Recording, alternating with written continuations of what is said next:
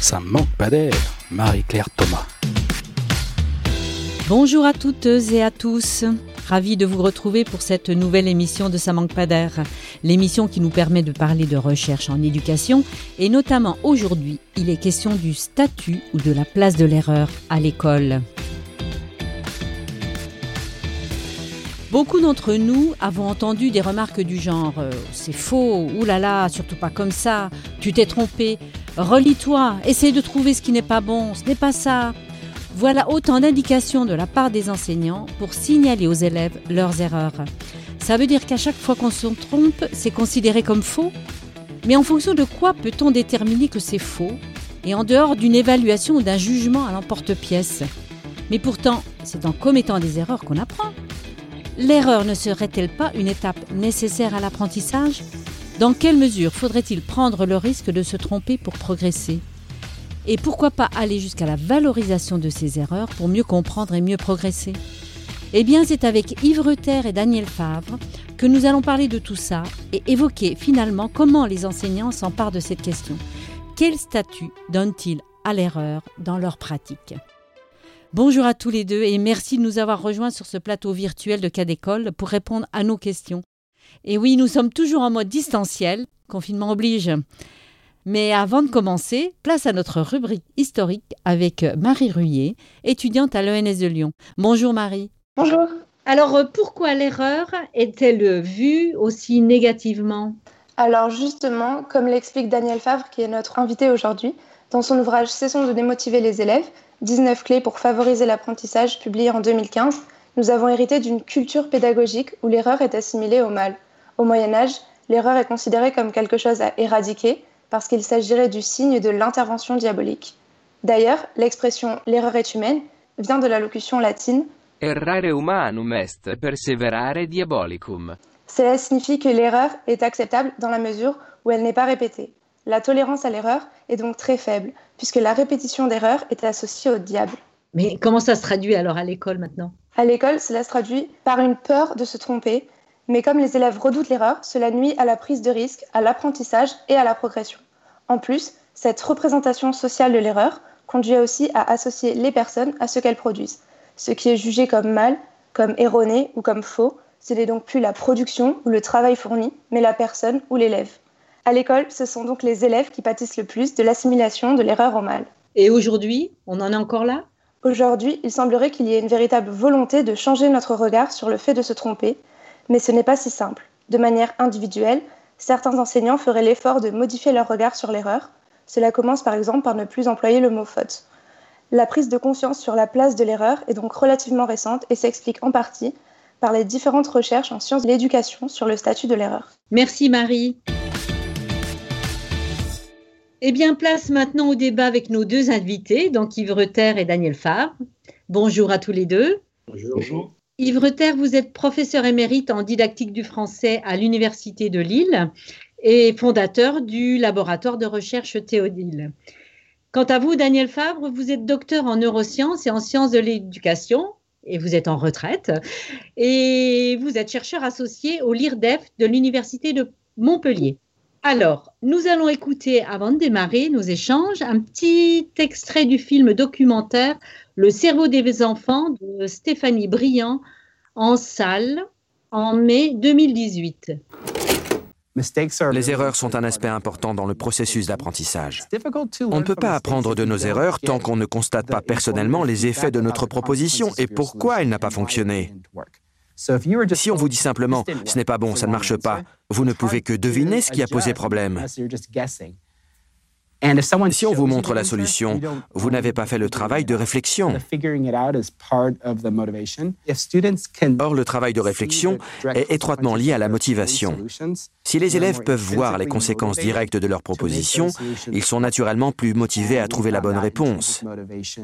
Et nous avons pu constater que c'est cette motivation qui pousse les élèves à réussir à l'école ça transforme leur frustration en goût pour le défi.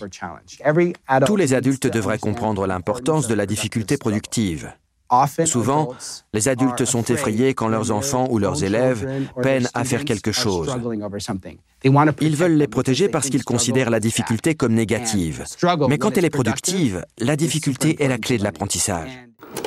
Eh bien, c'est une bonne entrée en matière. Donc, euh, je vais vous demander de réagir, euh, puisque ça, je pense que ça illustre bien euh, les propos qui vont être développés ici dans le cadre de cette émission. Donc, Daniel Favre, vous voulez commencer? Je veux bien, oui. Peut-être en faisant deux rappels. Un premier rappel, puisque vous avez mentionné que dans un passé encore plus lointain, j'étais neurobiologiste. ce qui frappe quand on étudie le cerveau des mammifères, et euh, l'homme en faisant partie, euh, c'est que les processus, les neurones associés aux processus cognitifs n'existent pas à part, ne fonctionnent pas tout seuls, indépendamment des neurones qui fonctionnent, qui sont associés aux émotions, aux ressentis affectifs, aux sentiments. Donc tout cela fonctionne ensemble. Or, euh, on nous a dit que le propre de l'homme, c'était la raison, et les émotions étaient présentées comme quelque chose de pas forcément bienvenu. Or, lorsqu'on apprend, ce serait mon deuxième rappel, il n'est pas possible, quand on apprend, de ne pas remettre en question l'organisation cognitive. Et remettre en question cette organisation cognitive, cette déstabilisation cognitive, comme l'a appelé Piaget, eh bien à ce moment-là, euh, on va entraîner forcément des émotions et des sentiments. Que se passe-t-il si ces émotions et ces sentiments ne sont pas pris en compte? Un des premiers, c'est que ça fait peur. Quitter le connu fait peur s'adapter, expérimenter autre chose, au début, ça fait peur. Donc si on n'est pas accepté en tant qu'individu, que sujet pensant, comme ayant peur, cette émotion va être refoulée. Et peu à peu, selon comment elle est traitée, à ce moment-là, si par exemple on nous dit que faire une erreur, c'est faire quelque chose de mal, on va intérioriser, euh, quand je prends ce risque-là, euh, j'ai peur et euh, je suis quelqu'un de mauvais puisque j'ai produit quelque chose de mal. Or, on ne peut pas apprendre sans tâtonner, sans faire d'erreur. Ça Freinet l'a bien illustré par sa, carrière. Donc, euh, il faudrait que le moment de la déstabilisation cognitive et affective soit particulièrement accompagné. Et surtout qu'il n'y ait pas de contrôle dans cette période-là, puisque le, contrôle est une activité dans laquelle on, on, comptabilise les erreurs et avec laquelle on fait baisser la note première approche intéressante. Donc, euh, on voit, voilà, il y a des mots assez forts hein, entre les émotions et les peurs. Donc, euh, Yves euh, vous voulez réagir à la fois sur le petit extrait et puis sur ce que vient de dire. Avec plaisir. Alors, j'ai des points d'accord, hein, voilà, très importants, que le fait de, tâtonner, de commettre des erreurs, tout ça soit lié aux apprentissages je crois que effectivement c'est maintenant bien établi. Ceux qui penseraient qu'on peut apprendre euh, sans ces phénomènes-là, à mon avis, se trompent lourdement euh, au regard des, données dont on dispose. Euh, mon deuxième point d'accord, c'est que le travail sur les erreurs est effectivement quelque chose d'important. C'est-à-dire que, voilà, quand il y a un problème, il est important qu'on mette en place avec les élèves une réflexion dessus qu'on entende ce qu'ils ont à dire, pourquoi ils l'ont fait, euh, etc. Je rajouterais quand même deux choses. C'est que la peur de se tromper est variable. C'est-à-dire qu'elle est variable selon les pédagogies. C'est-à-dire que dans des pédagogies dites différentes ou alternatives, il n'y a pas cette même peur de se tromper qu'on a dans un enseignement traditionnel. Hein. Une des conclusions qu'on avait tirées de notre recherche euh, sur l'école qui pratiquait euh, la pédagogie Freinet dans une banlieue défavorisée de Lille, c'est que les élèves avaient beaucoup moins peur de se tromper que euh, dans d'autres écoles. Et puis le dernier point, mais on y reviendra sans doute, c'est que dans nombre de discours et dans le discours euh, que vous avez fait, le premier discours que vous avez fait entendre, la notion d'erreur n'est pas interrogée. Or, il n'y a rien d'évident. Hein. C'est pour ça que moi je préférais employer un terme tout discutable, mais qui est celui de dysfonctionnement, donc qui est lié au, fonctionnement, qui englobe des choses, hein, parce que ce que les enseignants corrigent, ce n'est pas forcément ce qu'on entend d'habitude par euh, erreur, c'est-à-dire quelque chose de très localisé, où il y aurait une solution juste, euh, évidente. Hein. Voilà, ça peut toucher des choses comme la ponctuation, comme la, comme la typographie, comme la, graphie. Euh, ça peut toucher des choses un peu, un peu floues, Hein, comme quand l'enseignant met mal dit, par exemple, euh, dans les marges de la copie avec un zigzag en marge pour. Euh, voilà, parce qu'on ne sait pas bien où ça commence, où ça se termine, etc. Et puis, ce qu'on oublie souvent, c'est que c'est un jugement. C'est un jugement qui est prononcé sur un fragment textuel ou sur une action. Et donc, si on ne prononce pas ce jugement, est-ce qu'il y a erreur? Est-ce qu'il n'y a pas erreur? C'est comme en foot. Hein. Quand l'arbitre ne dit pas qu'il y a faute, eh bien, le jeu se continue et une équipe peut se qualifier quand même. Là, c'est important ce que vous soulignez, la dimension jugement, justement, Daniel Fabre, quand on, juge comme ça, un petit peu à l'emporte-pièce, sur des choses, des notions euh, très, très floues, et tout à l'heure, je vous questionnerai en termes d'accompagnement, qu'est-ce qui se joue, là, justement, euh, sur la, psychologie de, l'apprenant? Alors, euh, si on arrive au statut de l'erreur, je ne vais pas le prendre d'un point de vue didactique parce que je pense que vous êtes mieux placé, Monsieur Ruther, que moi. Euh, je vais continuer à le prendre sur ce que ça apporte dans le processus d'apprentissage. Et l'erreur est avant tout une information, c'est-à-dire j'ai fait une action, j'ai produit quelque chose dans le réel et j'ai un retour. Alors, il se trouve que dans notre euh, langue, le mot erreur est plus ou moins synonyme de faute, hein, puisque euh, on nous parle encore de faute d'orthographe, alors qu'on sait que le, L'orthographe du français n'est pas inscrit dans nos gènes, donc il faut l'apprendre, donc on va tâtonner. Et il y a les grosses fautes, les petites fautes, les fautes pardonnables, impardonnables. Et vous voyez, il y a tout ce langage qui effectivement est de l'ordre du jugement et qui euh, nous informe en même temps d'un point de vue, euh, je dirais, euh, le bien et le mal, alors que pour moi, ça ne devrait pas figurer dans cette partie de l'apprentissage. C'est-à-dire, on a produit une information, ce qui va être intéressant, c'est comment je l'ai produit, en prendre conscience, l'accepter, accepter d'être auteur de cette production euh, erronée aussi. Et, nous, on a quelque chose qui parle à l'affectif, là, qui est un postulat de cohérence, en disant que si j'ai fait une erreur, c'est que je dois avoir une bonne raison, qui est, qui est là pour nous permettre d'accepter. Alors pourquoi on a été amené à faire ça? Parce que depuis 1983, on a fait des enquêtes dans pratiquement tous les pays francophones, donc du Canada jusqu'à l'Oral et jusqu'au Burkina Faso. Et euh, chaque fois, on a demandé à des enseignants en poste, qu'est-ce que vous ressentez tout de suite quand vous prenez conscience d'avoir fait une erreur? C'est-à-dire, qu'est-ce qui vient immédiatement? Et ce qui sort, c'est ce qu'il y a de plus affectif et en même temps de plus inconscient. Et on a toujours moins de 10% d'enseignants qui associent l'erreur à une information intéressante, à un questionnement, un pourquoi, à chouette, à quelque chose de...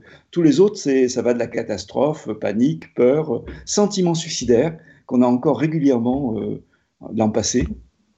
Et, donc, s'ils ont au fond d'eux-mêmes ce vécu négatif avec l'erreur, mm. ça va transparaître dans leur, euh, dans leur façon de faire. Et inversement, quand on leur permet de faire un travail sur personnel, bien que collectif, pour prendre conscience de ce qu'ils ont enregistré comme négativité autour de l'erreur, comme culpabilité autour de l'erreur, à ce moment-là, sans rien avoir à dire aux élèves, les élèves, on a pu le mesurer, je vais dire, avec pré-test, post-test, euh, groupe témoin, enfin, puisque souvent on parle de ça dans l'actualité, c'était la totale. On a pu vérifier que les élèves, à ce moment-là, réussissaient mieux les exercices, les problèmes posés, et en même temps, simultanément, faisaient beaucoup plus d'erreurs. Ce qui a posé un problème d'ailleurs à, mes étudiants en thèse qui ont fait ça, parce qu'ils ne comprenaient rien. Ils disaient comment ça se fait que ceux qui réussissent mieux sont ceux qui font le plus d'erreurs? Et bien, bien là, en s'autorisant et là, c'est un peu magique parce qu'on ne sait pas pourquoi les élèves dont les enseignants ont fait ce travail y arrivent mieux. Ça, on ne sait pas. En tout cas, ils s'autorisent à faire des erreurs et ils réussissent mieux à résoudre les problèmes. Vous avez dit une petite phrase assez intéressante là, euh, et je vous ai déjà entendu le dire en colloque. Tout le monde a une bonne raison de faire euh, ce qu'il fait au moment où il le fait, et justement, ça interroge beaucoup l'accompagnement. Et vous l'avez pointé là tout à l'heure. Euh, quel va être le travail de l'enseignant en termes de prise de conscience de cette erreur? Comment il peut accompagner l'élève dans cette démarche là je suis déjà tout à fait d'accord avec ce qui vient d'être dit. Et Jean-Pierre Astolfi le disait d'une autre manière aussi. Hein. C'est-à-dire que l'erreur, c'est un témoin, c'est une porte d'entrée. C'est une porte d'entrée dans la démarche de l'élève. C'est une porte d'entrée dans les effets de l'enseignement, etc.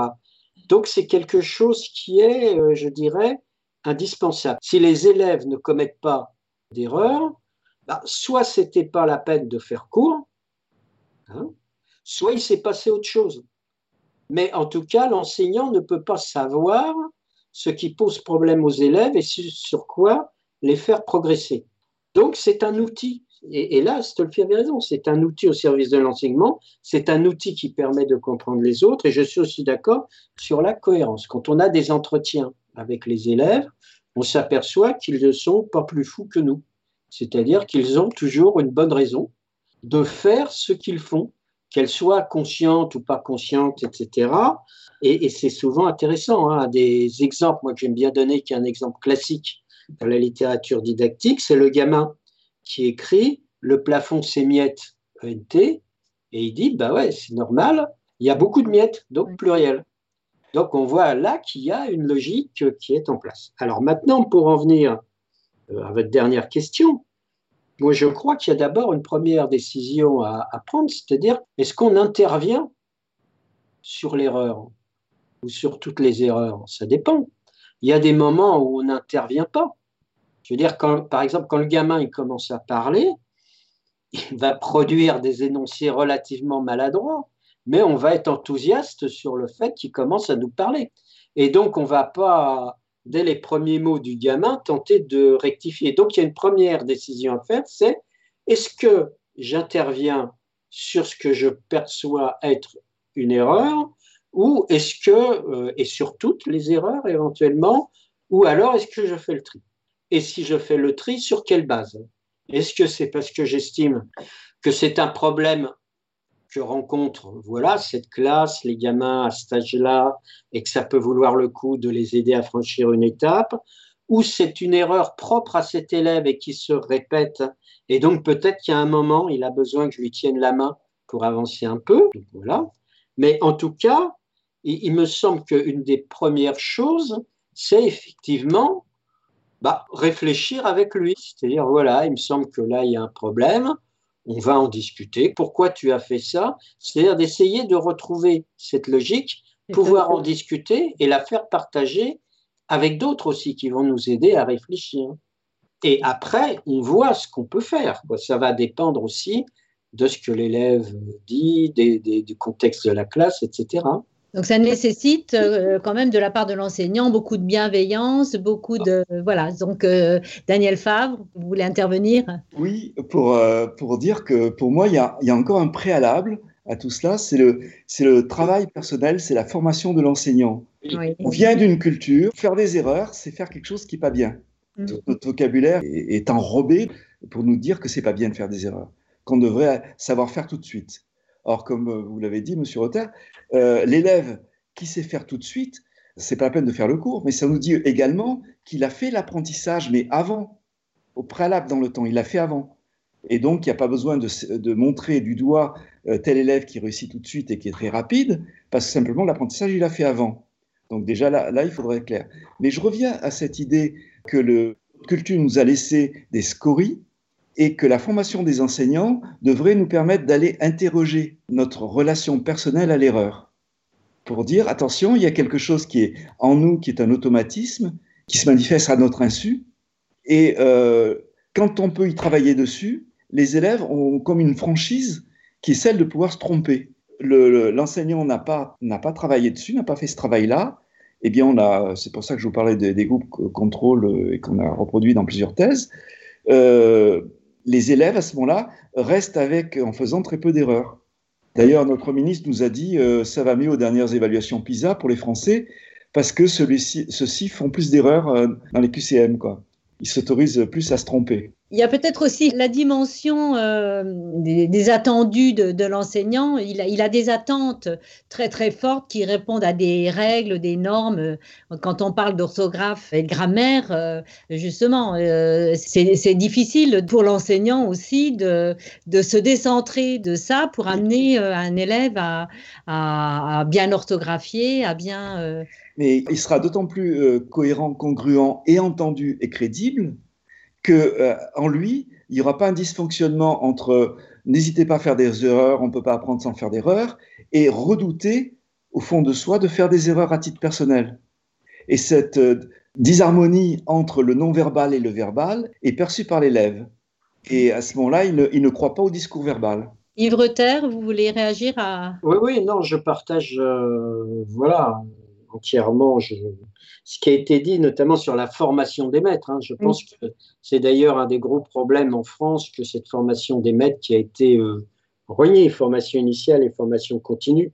Alors maintenant, derrière, il y a des problèmes, c'est-à-dire que peut-être que la question de l'erreur se pose différemment selon les disciplines.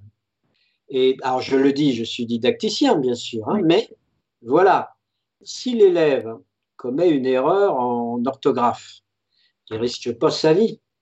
En revanche, s'il est en atelier devant une machine, en revanche, s'il est devant un équipement de sport, il risque beaucoup plus.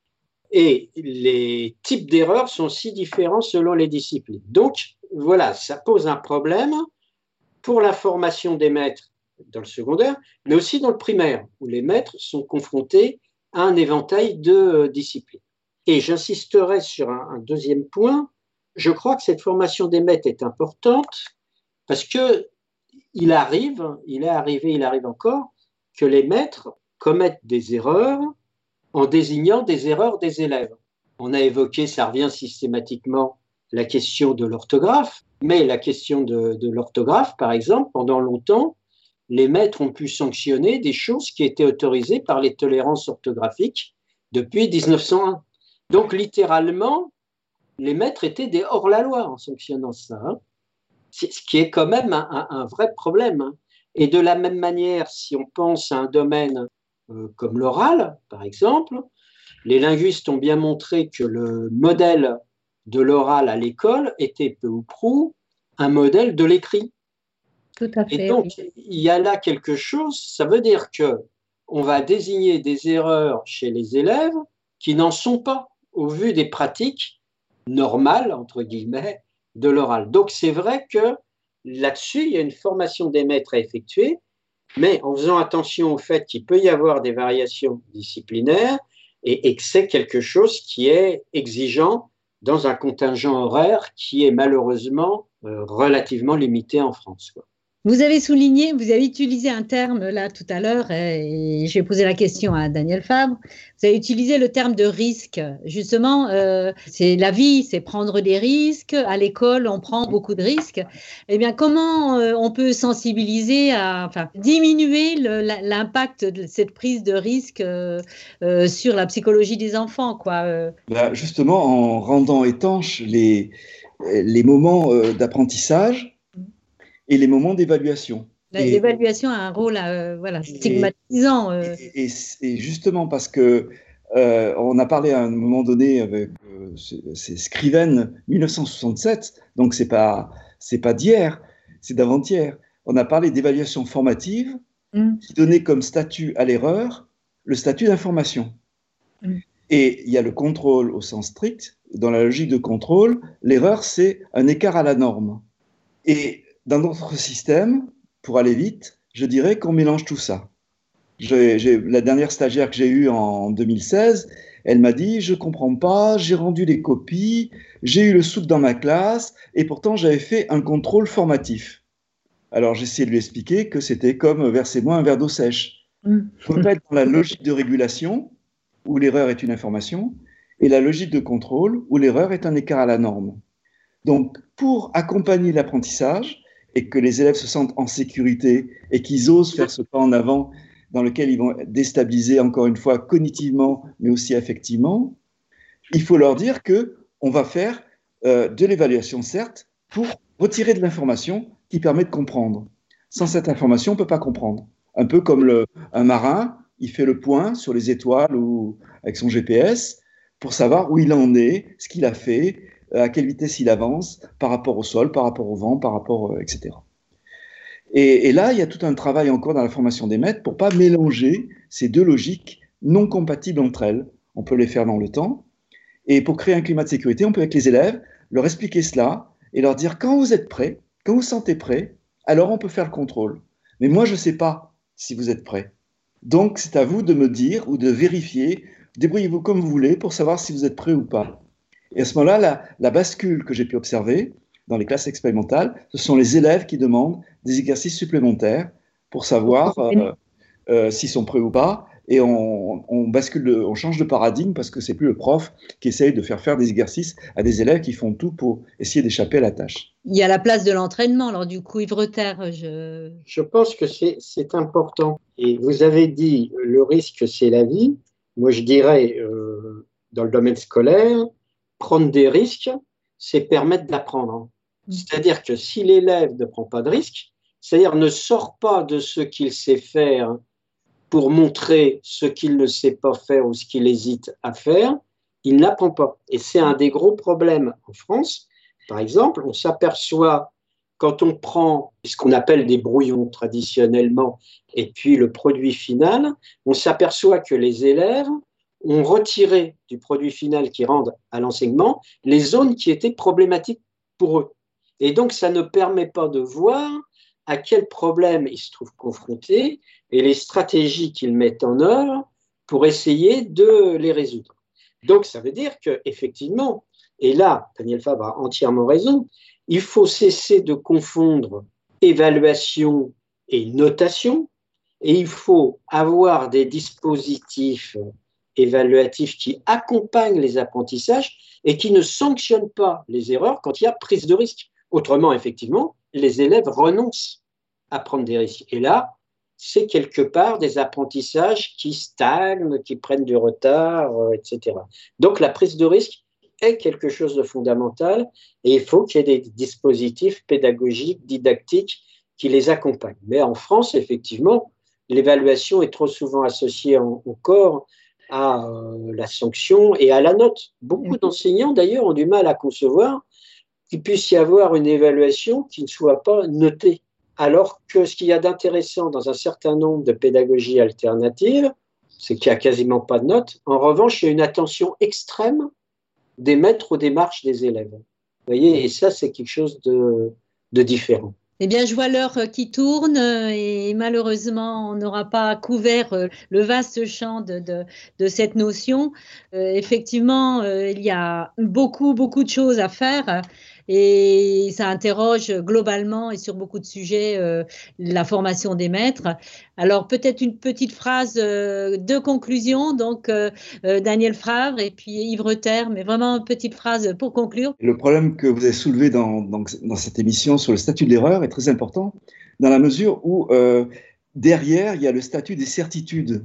Eh oui. Et si mm-hmm. l'école, c'est un peu mon cheval de bataille, avec comme objectif d'éduquer aux incertitudes, on accepterait de se tromper, on accepterait de tâtonner et donc de prendre des risques et d'avoir moins besoin que quelqu'un nous dise voilà la vérité, avec tout ce que cela comporte comme dérive sociale. Terre Oui, non, je, juste, je voulais mettre un petit bémol par rapport à certains discours que j'entends parfois, où on peut avoir euh, une position inverse qui est prise, où on dit, ben voilà, faut encourager les erreurs, faut valoriser les erreurs, etc. Or, à mon avis, le problème ne se pose pas entre valorisation et dévalorisation, mais il faut reconnaître que c'est un processus normal, qu'il s'agit d'accompagner et travailler dessus avec les élèves, et c'est collectivement qu'on va apprendre effectivement de ces phénomènes-là. Donc voilà, je crois que globalement, on était à peu près d'accord avec euh, Daniel Fab. J'aurais bien aimé pouvoir continuer à discuter pour voir s'il y avait des points sur lesquels euh, on, divergeait véritablement, je ne sais pas, hein, mais en même temps, c'est toujours intéressant quand quelqu'un, justement, a une autre entrée théorique, oui. autre, mais qu'il y a des conjonctions. Et après, voir les disjonctions aussi, c'est intéressant. eh bien, je vous invite justement à y réfléchir. Ça peut faire l'objet d'une deuxième émission. C'est vrai que nous cherchons à avoir des points de vue complémentaires. Mais euh, bon, c'est une prise de risque là aussi en termes de débat. Euh, contradictoire, ça peut être intéressant, mais si vous voyez des points, justement, euh, nous sommes preneurs et nous vous inviterons pour une prochaine émission. En tout cas, un grand merci euh, à vous deux pour cette vos interventions très très intéressantes et j'espère qu'elles questionneront de manière très très forte les, les, enseignants, nos auditeurs, parce qu'effectivement il y a beaucoup de choses à faire et on résoudrait beaucoup beaucoup de problèmes et d'angoisses euh, liées à justement à, l'acceptation de l'erreur euh, dans le processus d'apprentissage. Eh bien, ce manque Pader, c'est terminé pour aujourd'hui. Au revoir et grand merci donc à vous deux, Yves Reter et, Daniel Favre. Cette émission a été préparée par euh, Marie Rullier, donc étudiante à l'ENS de Lyon, et Sébastien Boudin, donc euh, comme toujours à la réalisation. D'ici là, vous pouvez écouter en podcast tous les anciens numéros de Ça manque pas d'air, et également ceux de nos autres émissions sur le site de Cas d'école. Et vous pouvez aussi aller plus loin sur cette notion de statut d'erreur en consultant les ressources mises à disposition par nos deux invités. Donc euh, n'hésitez pas aussi à parler de nos émissions, de nos formats à votre entourage. À très vite. Au revoir.